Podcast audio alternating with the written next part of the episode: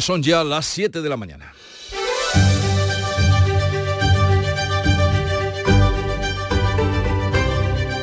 En Canal Sur Radio, La mañana de Andalucía con Jesús Vigorra.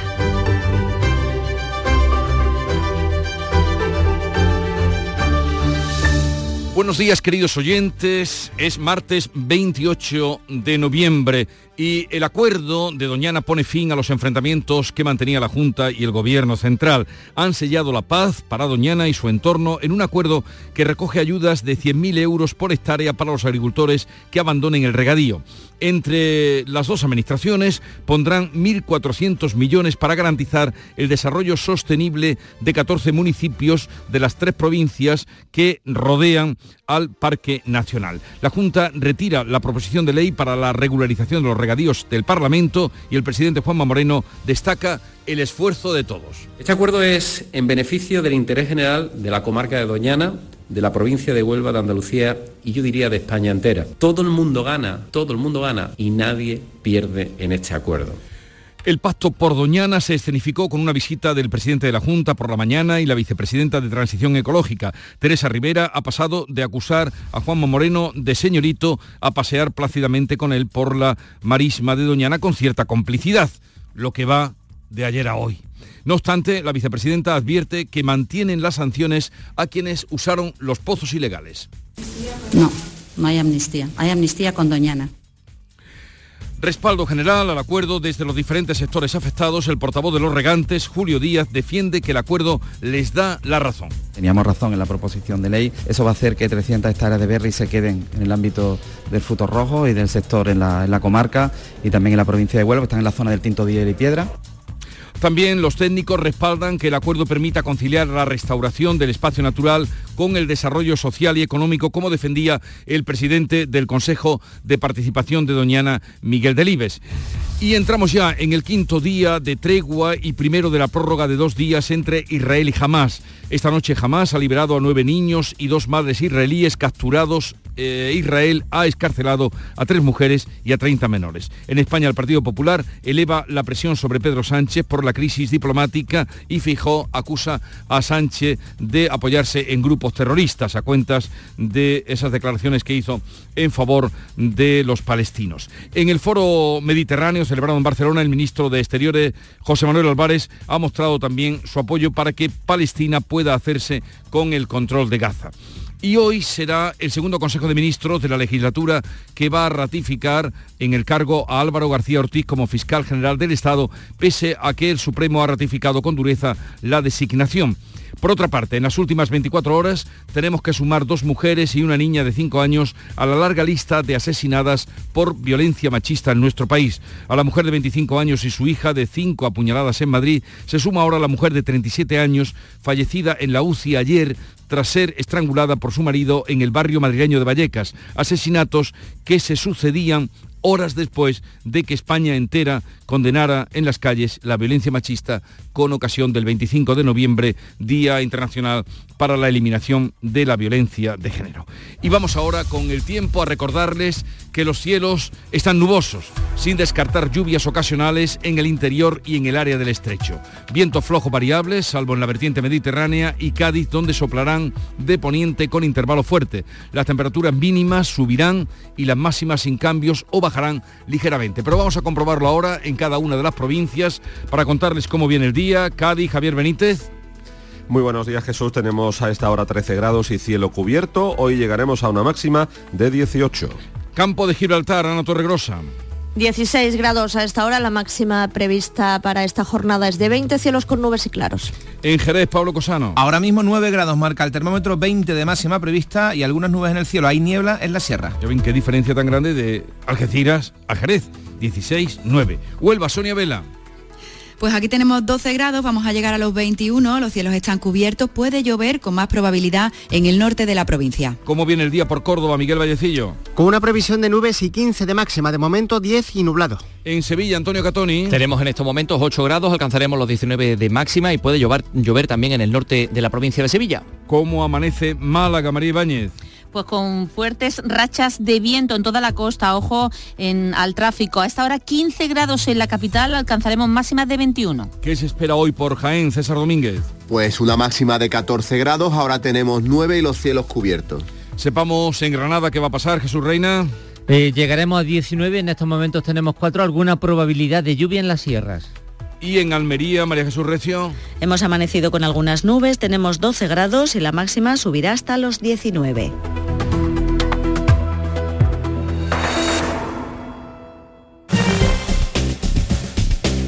Y vamos a conocer ahora cómo se circula por las carreteras de Andalucía a esta hora de la mañana. Patricia Arriaga desde la DGT nos informa. Buenos días. ¿Qué tal? Muy buenos días. Pues arranca esta jornada de martes y a esta hora y afortunadamente tráfico bastante tranquilo en la red de carreteras de Andalucía, aunque precaución por unas obras en Huelva, en la carretera de Punta Umbría, en la A497, en el puente del río Diel, en dirección a la capital onubense. También especial atención si van a circular por la A92N, ya en la provincia de Almería, en la zona del Chiribel, registramos tráfico irregular en sentido sur. En el resto de carreteras, de momento, se circula con normalidad.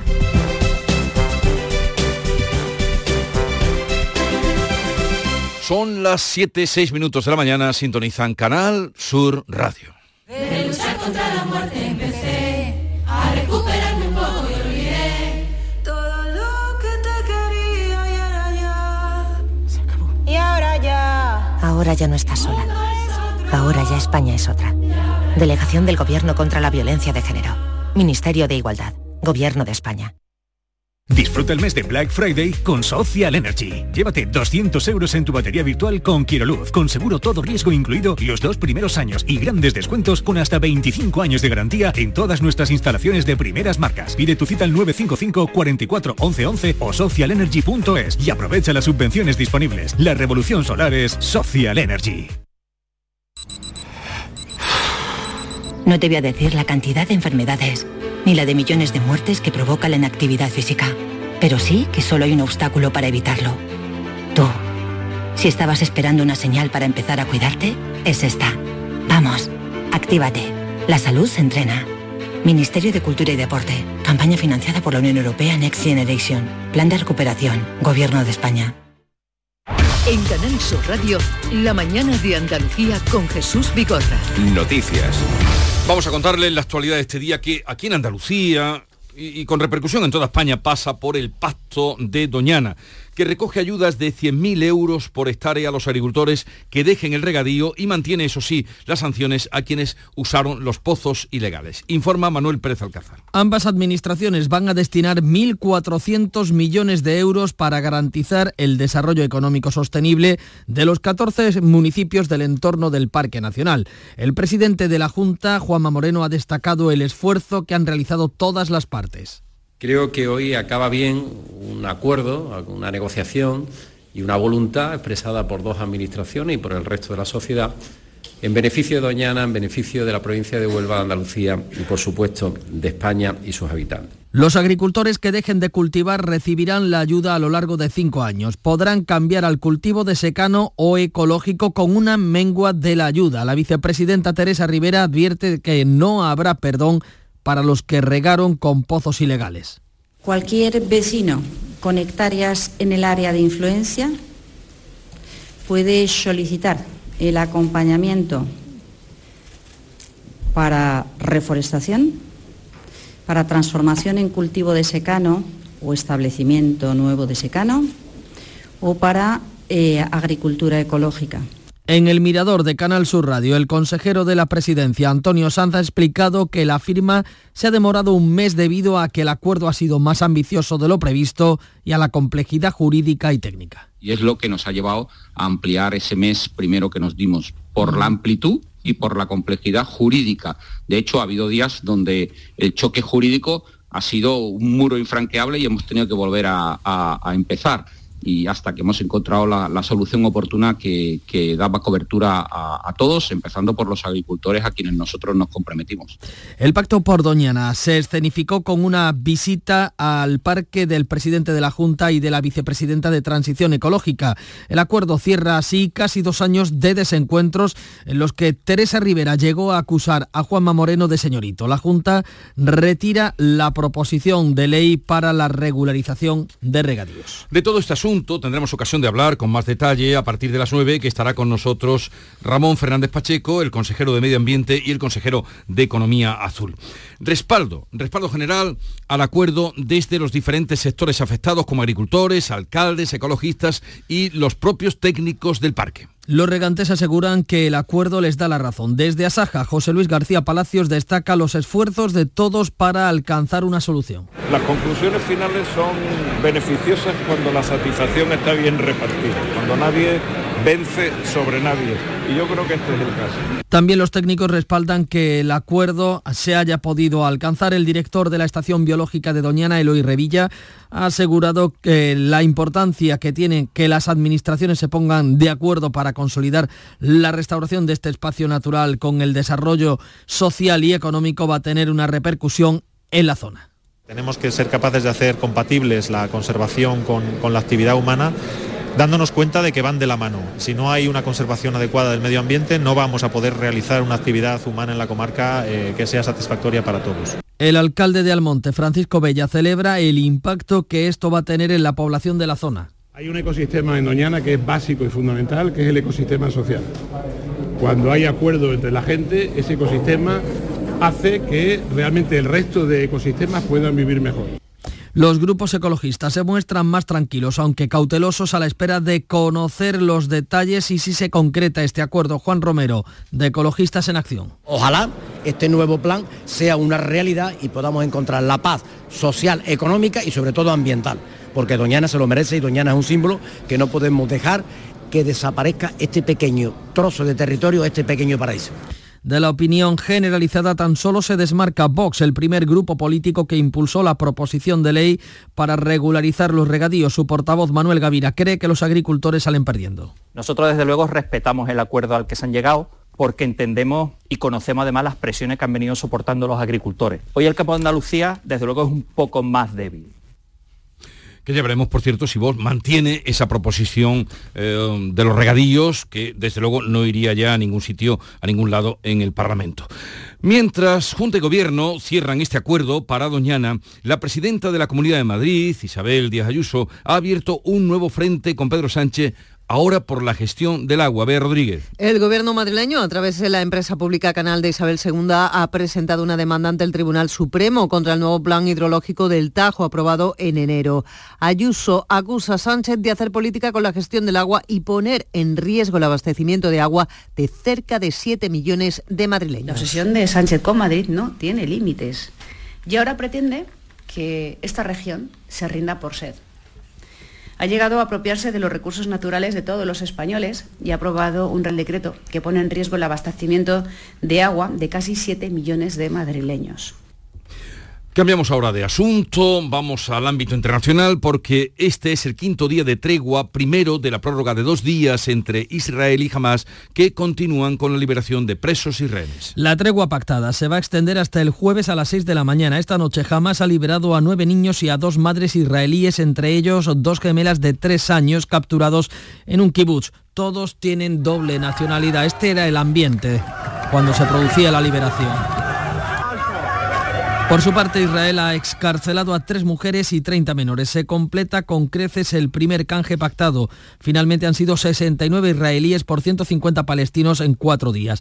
El Partido Popular eleva en nuestro país la presión sobre Pedro Sánchez por la crisis diplomática con Israel. Alberto Núñez Feijó le acusa de apoyarse en grupos terroristas como Hamas. ¿Hay algún primer ministro europeo que consiga el récord simultáneamente de ser aplaudido por una organización terrorista como Hamas, de basar su investidura en un partido heredero de otra organización terrorista, en este caso española, y de indultar unas actuaciones en la ciudad de Barcelona que los jueces consideran terrorismo urbano? En el foro mediterráneo que se está celebrando en Barcelona, el ministro de Asuntos Exteriores de la Autoridad Nacional Palestina ha agradecido el apoyo de Pedro Sánchez. El ministro español José Manuel Álvarez ha reiterado su apoyo para que Palestina pueda hacerse con el control de Gaza. Estamos convencidos de que esta reunión va a servir para trasladar un respaldo sólido de la comunidad internacional también a la autoridad eh, palestina,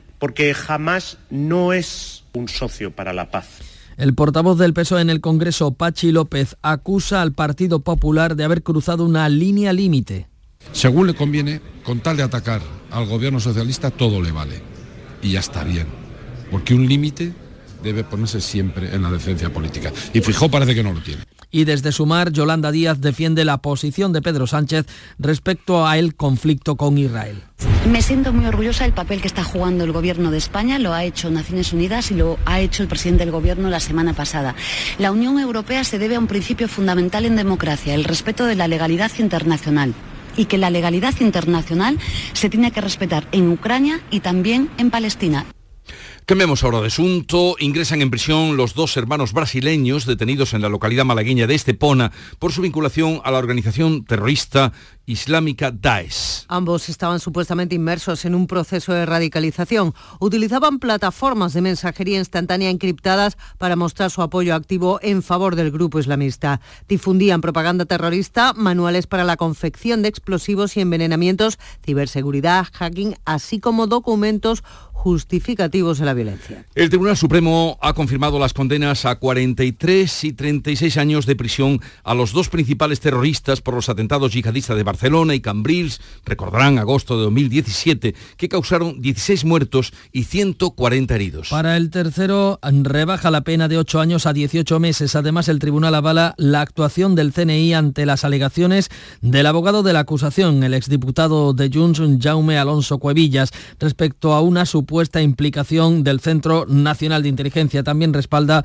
la actuación de los Mossos de Escuadra. Ambos, CNI y Mossos de Escuadra, van a ser investigados en la comisión eh, que los in- in- independentistas han llevado al Congreso de los Diputados. Hoy hay Consejo de Ministros y ratificará al fiscal general del Estado, que ha recibido, no obstante, nuevos reproches por parte de la Asociación Mayoritaria de Fiscales. En su segunda reunión, el Gobierno ratifica a Álvaro García Ortiz pese a los reproches de varios fiscales y asociaciones del sector por no dar amparo a los fiscales acusados por los independentistas de hacer guerra judicial.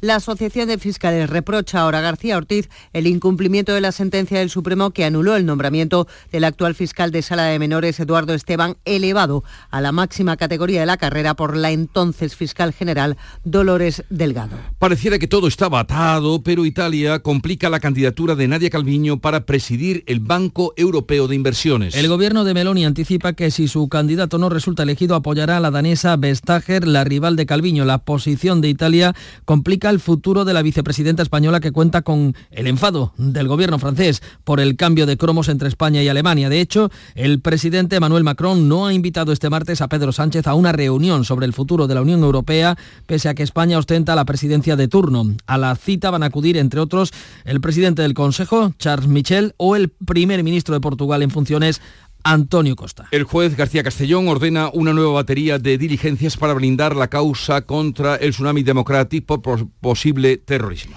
El juez se ha dirigido a la OTAN para recabar las incidencias que registraron el día de la protesta en el Centro de Operaciones Aéreas de Torrejón de Ardoz y ha pedido a Francia que localice a la familia del hombre que falleció durante el bloqueo del aeropuerto del Prat para ofrecerle que se persone en la causa. García Castellón ha pedido a la Guardia Civil que aclare si los actos convocados por Tsunami en la jornada de reflexión del 10N de 2019 vulneraron la ley electoral y boicotearon la jornada electoral como denunció la entonces ministra de Justicia Dolores Delgado. La ley de amnistía, que se está tramitando ya en el Congreso, advierte a Puigdemont y los políticos encausados por el procés si Junts y Esquerra Republicana dejan caer el gobierno de Pedro Sánchez. El texto incluye referencias a una sentencia del Tribunal de Justicia de la Unión Europea que a simple vista avalaría la protección europea a Puigdemont frente a arrestos futuros una vez quede amnistiado. La resolución confirma la desactivación de las órdenes europeas de detención en casos de amnistía, pero también avisa de que la detención se se reactiva si la amnistía queda derogada por gobiernos futuros. Un grupo de profesores de la Facultad de Derecho de Granada se han vuelto a concentrar, lo han hecho este lunes y han leído un manifiesto contra la ley de amnistía al que ha puesto voz Antonio Peña. Estamos convencidos de que los gobiernos no tienen más poderes que los que les han sido conferidos por el derecho. Por eso nos preocupa que quienes gobiernan se consideren tácitamente habilitados para dispensar del cumplimiento de las leyes a quienes a ellos convenga. Tiempo de mudanzas en los cuarteles de los principales partidos, cambios en las portavocías de los grupos del PP y PSOE en las Cortes. Feijo confirma a Miguel Tellado como sustituto de Cuca Gamarra en la portavocía del Congreso. El PP opta por un perfil más duro para plantear la oposición al gobierno. Carmen Fúnez lo reemplazará como número 3 en el partido y Elías Bendodo se perfila para la vicesecretaría de Política Autonómica. En el PSOE, el líder de los socialistas andaluces, Juan Espadas, se convierte en el portavoz en el Senado, puesto que compaginará con su tarea de oposición en el Parlamento andaluz. Pedro Sánchez refuerza Espadas de cara al futuro futuro duelo electoral con Juanma Moreno. El PSOE mantiene a Pachi López como portavoz en el Congreso. Ferraz así prevé celebrar una convención política en enero donde designará un nuevo portavoz tras la vacante que ha dejado Pilar Alegría. Además, la dirección de Sánchez estudia crear una nueva fundación de ideas que sustituya a la Fundación Pablo Iglesias. Finalmente, Málaga no ha sido designada capital europea de la juventud para 2026. Ha sido elegida la ciudad noruega de Tronso ellos se lo pierden. Y la actriz eh, sevillana Maripaz Sayago recibió anoche el premio de Canal Sur Radio y Televisión a la trayectoria en el Festival de Cine Europeo de Sevilla. En un momento vamos con la revista de prensa. Si la familia entera comparte tarea, el trabajo de casa repartido no cansa. Campaña de sensibilización sobre corresponsabilidad. Plan Corresponsables. Ministerio de Igualdad. Gobierno de España. Junta de Andalucía. Hola, amigo Nicolás. Hola, Baltasar, Gaspar, Melchor. He estado ayudando en las tiendas MGI y ahora necesito vuestra ayuda para repartir todos los juguetes. En MGI, los juguetes de primeras marcas están a 10, 15 y 20 euros. Cuenta con nosotros, amigo Nicolás. Nosotros también te necesitaremos. En tiendas MGI nos dan mucho trabajo. Vamos con la revista de prensa, Jorge González de nuevo. A ver, las portadas, ya indicabas antes que Teresa Rivera y eh, Juanma Moreno las ocupan todas. Yo hacía ¿Se filtra en algún momento Ayuso? Hacía tiempo que no veía casi unanimidad, digo casi, porque siempre es verdad que hay algún periódico que, digamos, tira para su lado y lleva un tema, digamos, propio. Por ejemplo, en el país, eh, en la portada, la firma de paz de Doñana, Moreno y Rivera suscriben el acuerdo para evitar la legalización, la legalización de los pozos, con fotografía del presidente de la Junta y de la ministra durante un paseo por el Parque Nacional. Y como tú dices, también llevan pequeñito Ayuso contra programa el pacto abriendo una guerra contra Sánchez por el agua. También titular destacado en la portada del país, Israel y Hamas prolongan la tregua y el canje de prisioneros. El alto el fuego se amplía dos días para la liberación de unos 20 rehenes israelíes y 60 presos palestinos. También lleva el país en portada. Telefónica prevé 2.500 despidos, supone el 12% de la plantilla. En el mundo, prácticamente la misma foto de portada que el país, con Juanma Moreno y Teresa Rivera disfrutando del paisaje en Doñana con este titular. Gobierno y Junta sellan la paz en Doñana. Otro asunto en el mundo, el Partido Popular Europeo retará a Sánchez en su pleno clave en Estrasburgo. Lo convertirá en un monográfico sobre la amnistía del 13D. Dos asuntos más también en la portada del mundo. Ucrania se prepara para la guerra infinita que planifica Vladimir Putin y ya se necesitan, fíjate qué dato Jesús, 10.000 euros más al año para alquilar una vivienda que para poder comprarla. 10.000 euros más, más, caro alquilar que comprar. ¿eh?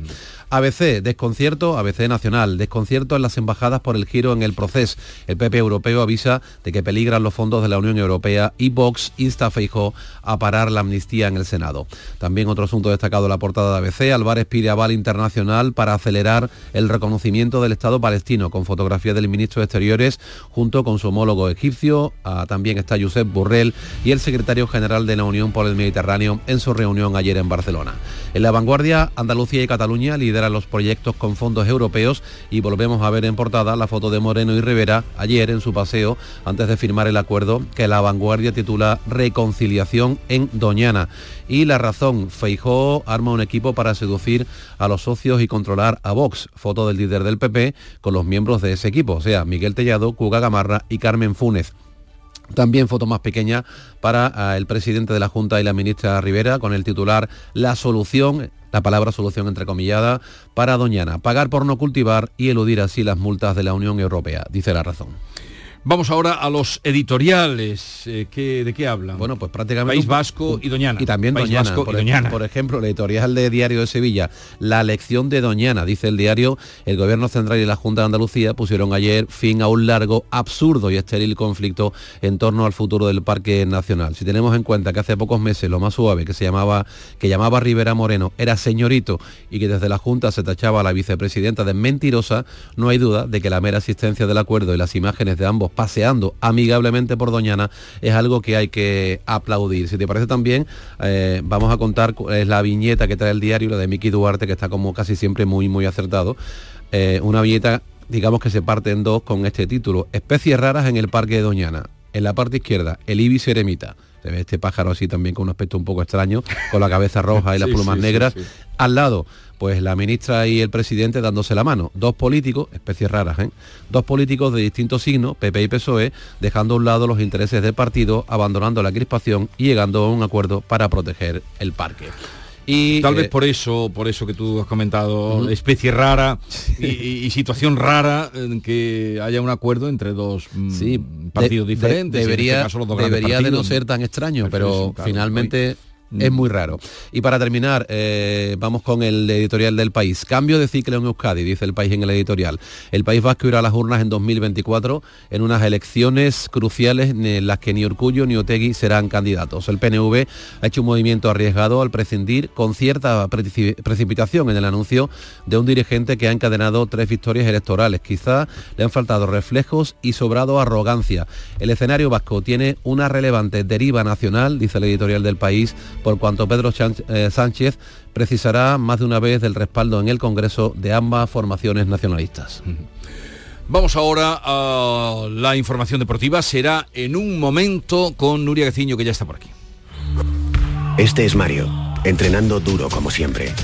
Tiene un promedio de 20,6 puntos, 5 rebotes y 8 asistencias. Creo que no me dejo nada. Ah, sí, va en silla de ruedas. Pero eso, ¿a quién le importa? En el deporte, que lo que importa, importe. Consejo Superior de Deportes, campaña financiada por la Unión Europea Next Generation, Plan de Recuperación, Gobierno de España. Nuria Gaciño, buenos días. Hola, ¿qué tal? Muy buenos días. El Granada presenta hoy a su nuevo técnico. Alexander Medina, el cacique Medina, ya trabaja con el Granada y está previsto que hoy sea presentado como nuevo técnico. En la Liga Española lo conocemos porque fue jugador del Cádiz entre el 2005 y el 2007 y también del Racing de Ferrol. Como entrenador solo tiene experiencia en Sudamérica, donde ha dirigido al Nacional de Montevideo en Uruguay, en su país, y fuera se ha sentado en el banquillo del Porto Alegre brasileño y del Vélez Sarsfield en Argentina, donde ganó solo 7 de los 32 partidos en los que estuvo. Viene en sustitución de Paco López, que ayer se despidió de la afición granadinista. Lo hizo en un acto muy emotivo al que acudió prácticamente toda la plantilla, además de numerosos empleados del club que quisieron demostrarle su cariño. Ha dicho Paco López que entiende eh, que al final lo hayan destituido, puesto que lo que mandan son los resultados. Y comienza esta noche la penúltima jornada de la Liga de Campeones. En la que el Sevilla no juega hasta mañana, recibe al PSV Eindhoven con la obligación de ganar. Es el único resultado que le sirve para seguir vivo en la competición y poder mantener las aspiraciones hasta el final, para poder meterse en esos octavos de la máxima competición continental. Pero antes, esta misma noche, los que se la juegan son el Barcelona y el Atlético de Madrid. A las 9 de la noche el conjunto azulgrana recibe al Oporto. El triunfo le daría al Barça el pase a los octavos como primero de grupo, pero no atraviesa por su mejor momento De ahí las dudas que han surgido con respecto al juego del equipo y con respecto a Xavi. Y además el Oporto es el rival más fuerte del grupo. Prueba de ello es que cuenta con los mismos puntos que el equipo catalán. Y a las 9 de la noche también el Atlético de Madrid tampoco puede fallar en su visita al Feyenoord. Si vencen los colchoneros estarán en los octavos. Oye, ¿y por qué Alesia Putellas ha abandonado la concentración de la selección española? Era de esperar, era de esperar porque lleva ya varias jornadas lesionada y después de ser examinada por los médicos de la selección española, pues estos han determinado que es mejor que Alesia Putellas sea ausente de los dos próximos compromisos de la selección, el del viernes en Pontevedra ante Italia y el del martes 5 de diciembre frente a Suecia y la Rosaleda, ambos clasificatorios para la final a 4 de la Liga de las Naciones, que tiene ya muy cerquita el equipo entrenado por Monse Tomé, porque de hecho si ganan este viernes a Italia ya habrían conseguido el billete para, para esa final a 4 de la Liga de las Naciones. La que sí se ha quedado en la concentración de las Rozas es Irene Paredes, ya recuperada de su amidalitis. Y la selección masculina de baloncesto ya conoce a sus rivales para el preolímpico de Valencia del mes de julio. El billete se lo van a jugar, el billete para los Juegos, ante Líbano y Angola en la primera fase y Polonia, Finlandia o las Bahamas estarán esperando en los cruces. A priori parecen equipos asequibles, pero cuidado, cuidado que hay que ser el mejor en el preolímpico para poder estar en la cita de París. Muy completito todo. Como siempre. siempre. Como siempre, Nuria. Hasta luego, adiós, adiós. Canal Sur, la radio de Andalucía.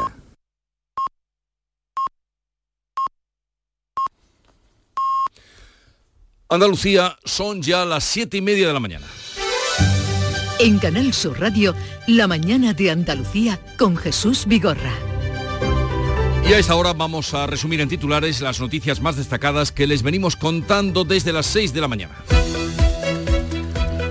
Lo hacemos con Jorge González. El pacto por Doñana recoge ayudas de 100.000 euros por hectárea a los agricultores que dejen el regadío y mantiene las sanciones a quienes usaron los pozos ilegales. La Junta retira la proposición de ley para la regularización de regadíos y sella así la paz con el Ministerio después de dos años de desencuentros.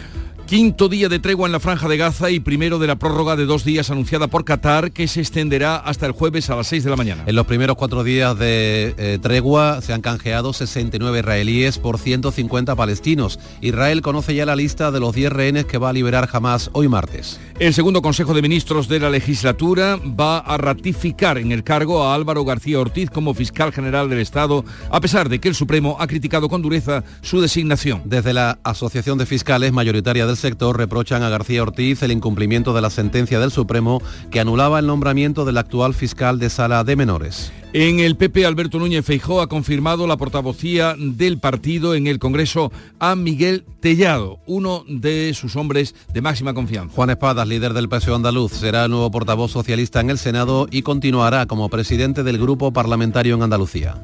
Y también les contamos que Telefónica anuncia a los sindicatos que va a presentar un ERE para reducir su plantilla en España, donde actualmente trabajan unas 16.000 personas. Por otro lado, el Ministerio de Hacienda planea retirar a los autónomos las medidas de alivio fiscal por la subida de costes de producción. Unos 580.000 autónomos dejarían de ahorrarse 120 millones de euros. Recordemos el tiempo para hoy. Vamos a tener hoy cielos nubosos sin descartar alguna lluvia ocasional en las zonas del interior, también en la zona del estrecho. Los vientos soplarán flojos variables, excepto la vertiente mediterránea y la provincia de Cádiz, donde soplarán de poniente con intervalos que llegarán a ser fuertes. Las temperaturas mínimas subirán un poco, las máximas sin cambios o si acaso bajarán también ligeramente. Estas máximas van a oscilar entre los 14 que se van a alcanzar en Jaén y los 21 de Málaga. 7.32 minutos de la mañana, enseguida vamos a las claves económicas del día que nos trae Paco Vocero.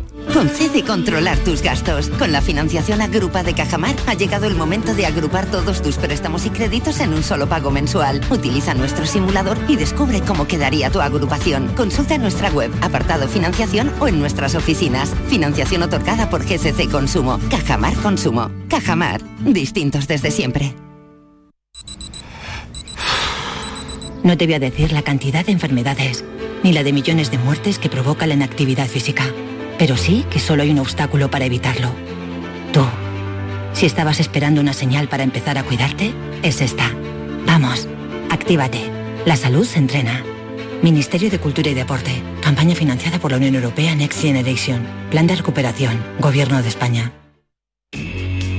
Las claves económicas con Paco Vocero.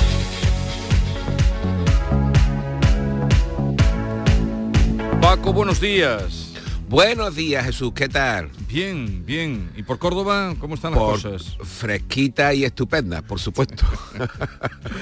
Oye, vamos a ver lo primero, como cada día, la actualidad y qué claves económicas tenemos para hoy. Pues mira, comenzamos con la actualidad económica. En este sentido abrimos con expansión, eh, que cuenta que el gobierno condicionará el subsidio de desempleo a aceptar ofertas laborales. Una cuestión que también lleva en su portada apertura cinco días y señala que Economía quiere reforzar el compromiso de los parados para que busquen y acepten un empleo.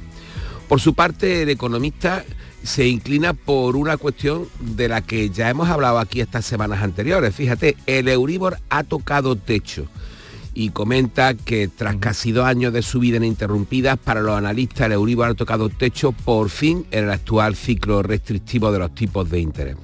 Y finalmente nos vamos a Invertia, en el cual que abre con un tema que tendrá el jueves mucho protagonismo en la mesa de negociación en torno al salario mínimo y es que Hacienda no baraja vincular los contratos públicos a la subida del salario mínimo y aleja a la COE de un gran pacto social. Y vamos ahora con las claves, te parece. Pues vamos a ello, venga, cuéntanos. Pues mira, comenzamos con el INE, que publica la cifra de hipotecas sobre viviendas firmadas en septiembre hoy. En agosto ya cayeron un 23%, pero quizás lo relevante es que han ido acumulando seis meses consecutivos de caída a dos dígitos. A la vez también que, recordemos, se han ido incrementando las compraventas de viviendas con otras vías de financiación alternativas hasta llegar hasta casi un 30% de las operaciones. En segundo lugar, nos vamos a ir al Ministerio de Inclusión, Seguridad Social y Migraciones, porque hoy se publican los datos del gasto mensual en la nómina de las pensiones. La última, la de las pensiones contributivas, esa última nómina en octubre ascendió a 12.075 millones de euros, o lo que es lo mismo el 11,6% del PIB. Por su parte, el número de pensionistas alcanzó el mes pasado a más de 9 millones de personas, en concreto 9 millones 131 mil, de las que, fíjate, 4,6 millones son hombres y 4,5 mujeres. Eh, hay un empate bastante importante. Pues hoy veremos cómo ha evolucionado, cómo evolucionan estos números en noviembre y qué más cosas tenemos. Pues mira, tenemos también una última clave de interés que la Fundación AFI, eh, Emilio Ontivero, en nombre del magnífico economista que fue Emilio, va a presentar el estudio sobre las finanzas de los hogares de 2020 y ese estudio posiblemente va a llevar una advertencia sobre el ensanchamiento del manejo de las finanzas, el ensanchamiento de la brecha, de la brecha generacional, perdón, en este sentido. Oye, y ya que hablamos de brecha, fíjate, una de las conclusiones que avanzaba ayer la encuesta sobre tendencias sociales que realiza el CI, que también hace alguna cosa más aparte de la encuesta política, es que el 45,7% de la población española cree que el uso de robots y sistemas automáticos de trabajo dará lugar en los próximos años a un aumento del paro. Y en cuanto a la inteligencia artificial, que por cierto la semana pasada tuvo un enorme protagonismo en torno a la agenda mundial con Sí. la pugna en torno al control de OpenAI, los creadores de ChatGPT, pues mira, solamente un 16% de los españoles estima que creará más puestos de trabajo. Ya ves que hay mucho tecnopesimismo, pero que por cierto coincide en paralelo con la falta de cualificación profesional en el ámbito tecnológico que ya hemos comentado numerosas veces en estas claves. Y te pongo un ejemplo de empleos disponibles en un campo como, por ejemplo, tan importante como la ciberseguridad. Ayer informaba Infojobs que esos empleos en ciberseguridad que han crecido un 10% desde enero y hay ahora mismo más de 5.000 ofertas disponibles. Dile tú lo de tecnopesimismo y a los trabajadores de Telefónica. Absolutamente, aunque absolutamente, aunque también hay que pensar que el- la evolución de la, de la compañía de líneas de, de actividad en las que ya no tiene como instalación de fibra y demás, en las que ya tiene, va, va reduciendo no solamente por la evolución tecnológica, sino también por la actividad, esa actividad en otros en otros en otros campos la- la- el empleo. De todas formas, no es la primera vez en estos últimos 10 años que Oye, Telefónica reduce empleo. Una cosa más, Paco. eh, ¿Se le complica la candidatura a Nadia Calviño para presidir el Banco Europeo de Inversiones? Se le complica, se le complica, se le complica Vaya. porque la... ¿Y eso es bueno o malo para nosotros? Hombre, bueno no es, desde luego. Bueno, no es, se le complica porque los juegos diplomáticos y el problema que hay precisamente con la agencia que parece ser que, se llega al acuerdo entre Scholz y el presidente Sánchez para que vaya a Frankfurt y la de blanqueo de capitales no se quede en París, ahí parece que a Macron han dado un hueso. Y precisamente esta agenda mm, de esta presidencia y esta agenda de estos seis meses no parece que esté siendo muy activa en cuestiones realmente relevantes y claro, mm, tampoco Roma, que son un poquito los que están pinchando por ahí detrás junto a Macron, tampoco Roma, que tienen su candidato, pero que no cuenta, ese candidato no cuenta. También Roma está ahí por detrás. ¿eh? Todo, todo muy complejo. ¿Cuándo se decide esto? Pues mira, tendríamos que tener la semana que viene una señal, el 8 de diciembre, tendríamos que tener, porque en realidad, si recuerdas, hemos comentado aquí un montón de veces que ya íbamos a tener señales, pero no hemos tenido. En última instancia sería a finales de año. Vale. Eh, Paco, hasta mañana. Hasta mañana, Jesús. Vamos en un momento con otros asuntos y otras noticias de Andalucía. Frutos secos Reyes, mucho más que pipas. Disfruta con nuestra deliciosa variedad de frutos secos, snacks y golosinas en los más de 35.000 puntos de venta que tenemos en Andalucía o en frutosecorreyes.es. Ah, y ahora con tu pedido a partir de 20 euros, te los llevamos a casa gratis. Frutos secos Reyes, tus frutos secos de siempre. Esta es Raquel, entrenando duro, como siempre. Y estos son sus datos. 15 victorias, 5 por KO y ninguna derrota. ¿Me dejo algo? Ah, sí. Le gustan las chicas. Pero eso, ¿a quién le importa? En el deporte, que lo que importa, importe. Consejo Superior de Deportes, campaña financiada por la Unión Europea Next Generation, Plan de Recuperación, Gobierno de España. La tarde de Canal Sur Radio con Mariló Maldonado. Disfruta de las tardes con tu radio, con tu sección preferida, Cafelito y Besos. Entrevistas en profundidad, por tu salud y los temas que más te interesan. Todo aquí. En la tarde de Canal Sur Radio con Mariló Maldonado. De lunes a viernes desde las 4 de la tarde. Canal Sur Radio, la radio de Andalucía.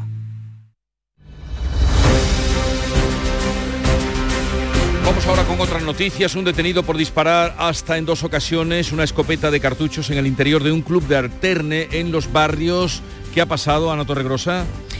Pues este hombre se encontraba en este club de Alterna en Guadacorte, en el término municipal de Los Barrios, se quedó sin dinero y el camarero se negó a servirle más copas. Entonces salió, se dirigió a su vehículo y volvió a entrar con una escopeta con la que realizó esos dos disparos que impactaron en la pared sin provocar daños personales. Después se fugó del lugar, ahora la Guardia Civil ha logrado detenerlo, le constan numerosos antecedentes. Detenida una banda que robaba aceitunas en Jaén y han sido recuperadas tres toneladas, César Domínguez. Si hay cinco detenidos, han recuperado esas tres toneladas robadas en fincas de Úbeda, Jodar y Torre Perogil. La banda fue sorprendida por los equipos Roca de la Guardia Civil con una de esas toneladas repartidas en varios coches. Se investiga además a dos olivareros que les facilitaban la documentación falsa para que pudieran venderla.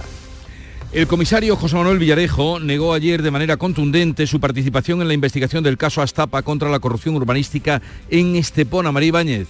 Villarejo, que declaró por videoconferencia, aseguró en el juicio como testigo que fue una operación política, el de Astapa, en el que actuó la policía tras una pelea interna entre socialistas de la localidad, entre ellos el que fuera alcalde socialista Antonio Barrientos. Dijo que siempre ha tratado de ayudar en las investigaciones policiales. Yo nunca he estado del yo no participaba en ninguna investigación policial que estaba llevando a la Afirmó además que él no se benefició en la compra de varios apartamentos que realizó en la zona conocida como el Mirador de la Cala, como sostenía la defensa de algunos investigados. La Junta ha firmado un convenio con la compañía CEPSA para impulsar ciclos formativos en hidrógeno verde. Sonia Vela. El objetivo es preparar tanto a los docentes como a los estudiantes en este nuevo modelo de energía limpia y sostenible por la que apuestan multinacionales como CEPSA. En este acuerdo ya están integradas más de 150 entidades públicas y privadas de Andalucía. En Huelva se va a comenzar en los próximos años a producir hidrógeno verde y se necesita mano de obra especializada. El convenio entre la Junta y CEPSA estará vigente hasta el año 2027. 147 consultas tendrá el nuevo materno infantil del Hospital Reina Sofía de Córdoba, cuya obra ya se ha puesto en marcha. Miguel Vallecillo. Según lo previsto, van a ser 23 meses de obra con una inversión de 19 millones por parte de la Consejería de Salud. El nuevo edificio tendrá cinco alturas. Se irá ubicado junto al actual Hospital Reina Sofía de Córdoba, cambiando notablemente el aspecto de la ciudad sanitaria cordobesa. Después de dos décadas de espera, se acometen unas obras que han sufrido muchísimas demoras. Los restos mortales del navegante que dio nombre al continente americano, Américo Vespucio, podrían estar entre los que los arqueólogos han hallado en los cimientos de la antigua parroquia de San Miguel en la Plaza del Duque Centro Centro de Sevilla. Antonio Catoni. Sí, bueno, esas obras de un hotel que va a ocupar el conocido como edificio de los sindicatos, pues tenían como consecuencia la aparición de unos restos humanos, según leíamos este domingo en Diario de Sevilla. Es conocido que Américo Vespucho recibió sepultura en ese templo, en el templo de San Miguel, en el panteón familiar de su esposa. Y existe, por tanto, la posibilidad de que algunos de esos restos humanos pertenezcan a él. La parte mala de la noticia es la que nos cuenta el arqueólogo Fernando Amores, que pertenece a ese equipo de arqueólogos que destaca que sería casi imposible identificar si los huesos efectivamente pertenecen al florentino. Aquello estuvo en obra, hay en destrucción un tiempo, la gente se... los familiares se llevan los huesos y médico Vespucho no tendría nadie y eso pues su lápida acabaría reutilizada para otra cosa, no existe en ningún lado conocida. En fin, complicado. Hoy el programa Mediodía Sevilla desde la cripta arqueológica de este nuevo hotel en la Plaza del Duque. No se lo pierdan, la localidad de Cuyar Vega celebra el centenario de la primera cosecha de tabaco en la Vega de Granada. Jesús Reina. Ha sido un siglo de prosperidad económica para la Vega de Granada, pero ya es el tabaco un cultivo residual. Aún se conservan 200 secadores y fue una investigación de la Universidad de Granada la que descubrió en unos documentos la fecha de aquella primera campaña. Pues llegamos así a las 7.45 minutos de la mañana, 8 menos cuarto, es ahora el tiempo para la información local. Atentos. En la mañana de Andalucía de Canal Sur Radio, las noticias de Sevilla con Antonio Catoni.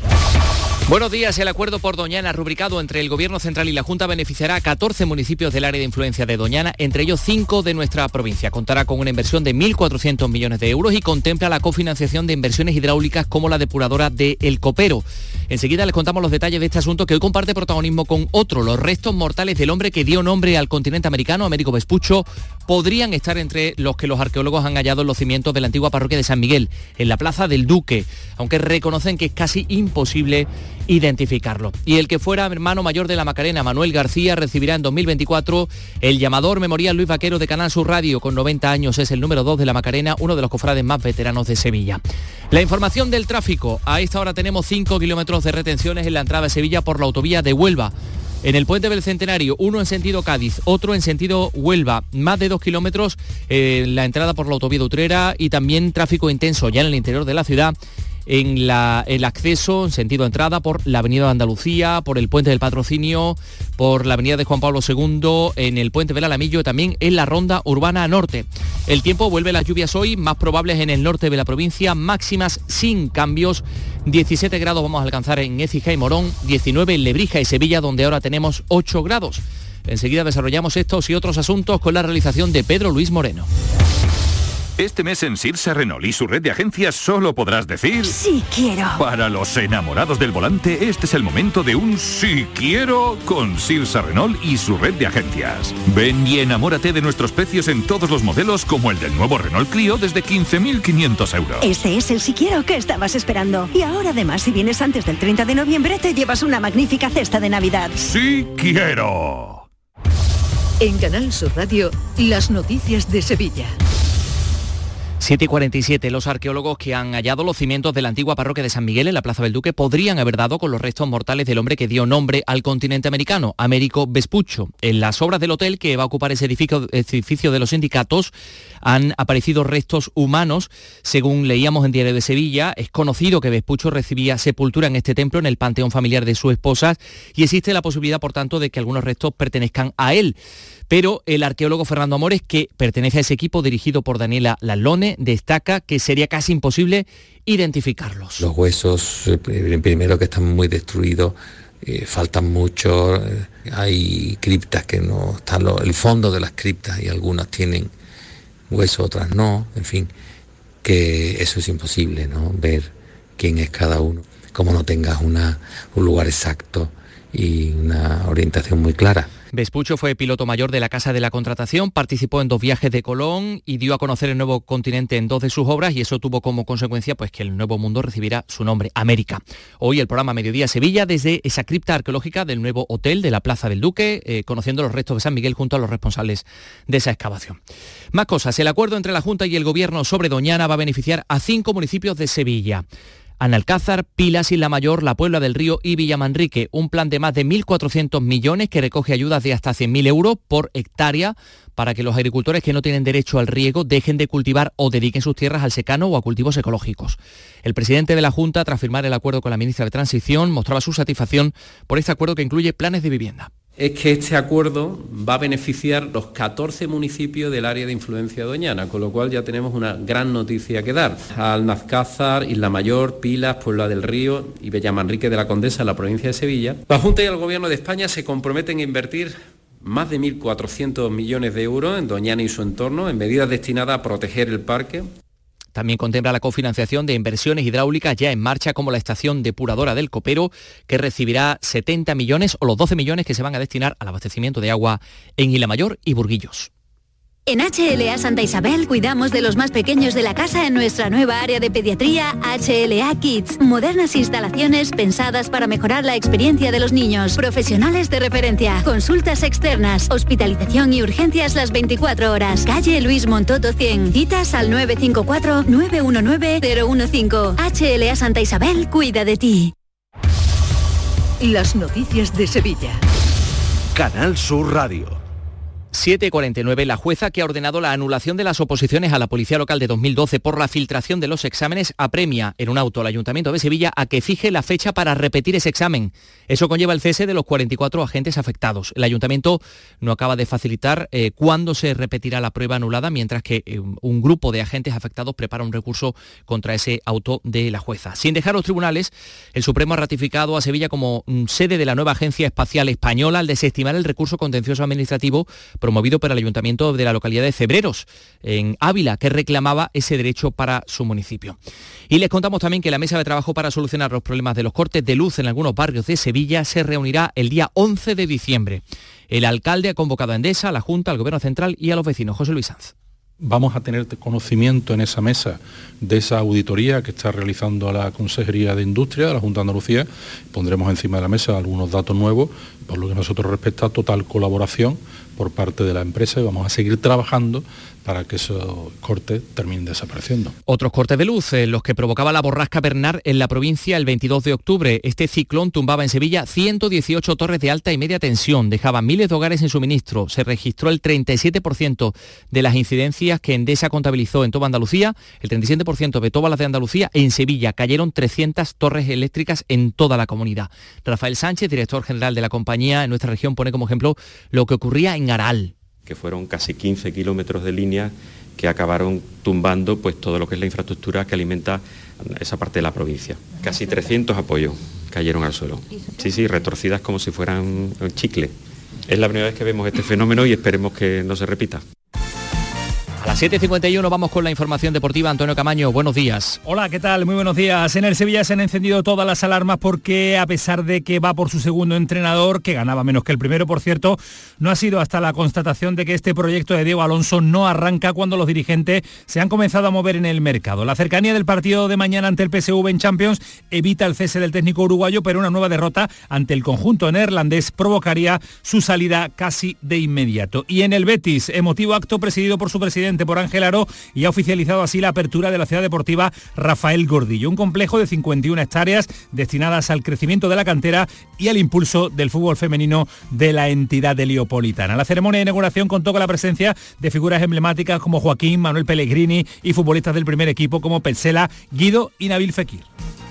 Este próximo martes os esperamos en el Auditorio Nissan Cartuja de Sevilla para disfrutar del show del comandante Lara, en vivo y en directo Comenzamos a las 6 de la tarde. Y gracias a este maravilloso público, el show del comandante Lara. Vive una tarde espléndida de alegría, humor e ingenio con el show del comandante Lara. Con la colaboración del auditorio Nissan Cartuja.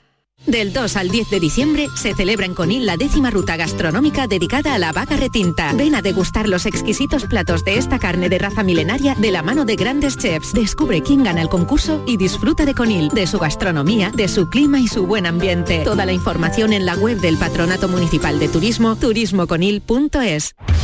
En Canal Sur Radio, las noticias de Sevilla con Antonio Catoni. El conductor interceptado eh, ayer de madrugada en la A92 tras circular durante 66 kilómetros en sentido contrario está acusado de un delito contra la seguridad vial. Superaba la tasa de alcohol o puso resistencia cuando la Guardia Civil lo detuvo, llegando incluso a lesionar a uno de los agentes. A pesar de la hora, había bastante circulación por la autovía y los oyentes del el Club de los Primeros de Canal Sur Radio les contaron exactamente todo lo que había pasado. Hoy abre sus puertas en Fibes el SICAP, Salón Internacional del Caballo, impacto de 40 millones de euros eh, superior a los del año pasado. Según el presidente de la Asociación Nacional de Criadores de Caballos Españoles, Juan José Morales, eh, la razón es porque ha aumentado y mucho el número de ganaderos extranjeros. El impacto llega a esta ciudad. Va a venir visitantes de todo el mundo, es decir, hoteles, restaurantes, transacciones comerciales, las tiendas, las tiendas mismas están en el recinto, pues también tiene su repercusión, se hacen muchas compras navideñas, el que fuera hermano mayor de la Macarena, Manuel García, recibirá en 2024 el llamador Memorial Luis Vaquero de Canal Sur Radio, número 2 de la Macarena, uno de los cofrades más veteranos de Sevilla.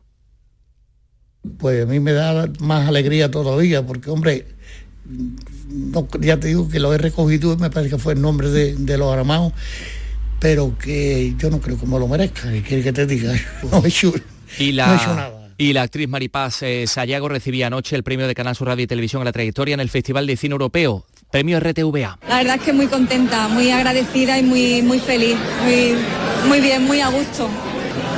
Le pregunté si se habían equivocado y me dijo que no, que, que era para mí. Así que eh, digo, bueno, antes de que corrijan, me vengo lo más pronto posible y lo recojo. Enhorabuena Maripaz Sayago, tenemos 8 grados en Sevilla Capital. Escuchas La mañana de Andalucía con Jesús Vigorra, Canal Sur Radio. Aquadeus, el agua mineral natural de Sierra Nevada, patrocinador de la Federación Andaluza de Triatlón, les ofrece la información deportiva. 8 menos 5 de la mañana, Nuria Gaciño, buenos días. Hola, ¿qué tal? Muy buenos días. Ya está de vuelta la competición europea, pero eh, en Andalucía estamos pendientes de la presentación de un nuevo entrenador. Sí, esta tarde a las seis y media será presentado el nuevo técnico del Granada. De hecho, ya ha tenido su primera sesión de trabajo.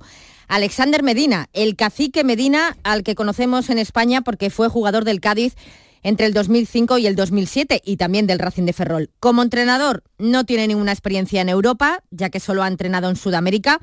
Primero en su país, en Uruguay, donde dirigió al Nacional de Montevideo y fuera se ha sentado en el banquillo del Porto Alegre de Brasil y del Vélez Sarsfield, en Argentina, donde ganó solo siete de los 32 partidos en los que estuvo. Llega para sacar del pozo al Granada en sustitución de Paco López, que ayer se despidió en un acto de lo más emotivo donde acudió prácticamente toda la plantilla. Únicamente se ausentaron Vallejo y Brian Zaragoza por motivos personales y también estuvieron presentes numerosos empleados del club que quisieron demostrarles su cariño. El propio Paco López fue el primero en sorprenderse.